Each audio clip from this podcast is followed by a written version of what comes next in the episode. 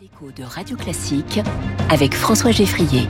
Au travail chaque matin sur Radio Classique. Bonjour Quentin Périnel. Bonjour François Geffrier, bonjour à tous. Journaliste au Figaro. Aujourd'hui, vous faites un focus sur un métier.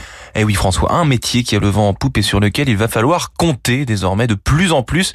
Le directeur ou la directrice du développement durable qui s'impose désormais comme un job clé et stratégique dans les comités de direction des entreprises. Peu importe le secteur d'activité, le Leonardo Centre on Business for Society de l'Imperial College Business School à Londres, en partenariat avec Emeritus, qui est le leader mondial de l'enseignement de qualité accessible et abordable, a publié les résultats d'une étude très riche consacrée à ce métier. C'est la première fois qu'une analyse est aussi poussée sur ce sujet. Premier enseignement, s'il a été un temps un spécialiste de la communication.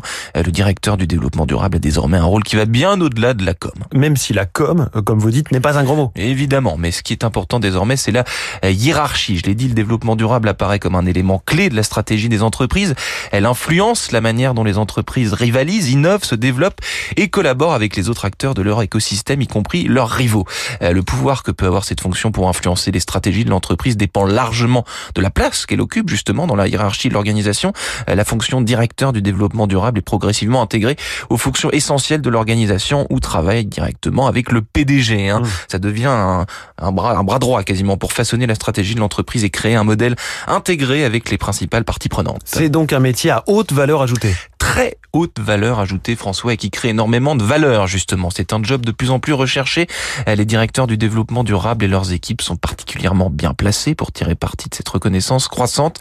Un portefeuille d'entreprise du Standard, Standard Poor's 500 affichant une surpondération des entreprises, celles qui investissent plus que leurs pairs dans des innovations axées sur le développement durable, présentent des performances supérieures en termes de rendement pour les actionnaires, plus 92% de rendement sur 12 ans par rapport à cet indice Standard Poor's 500.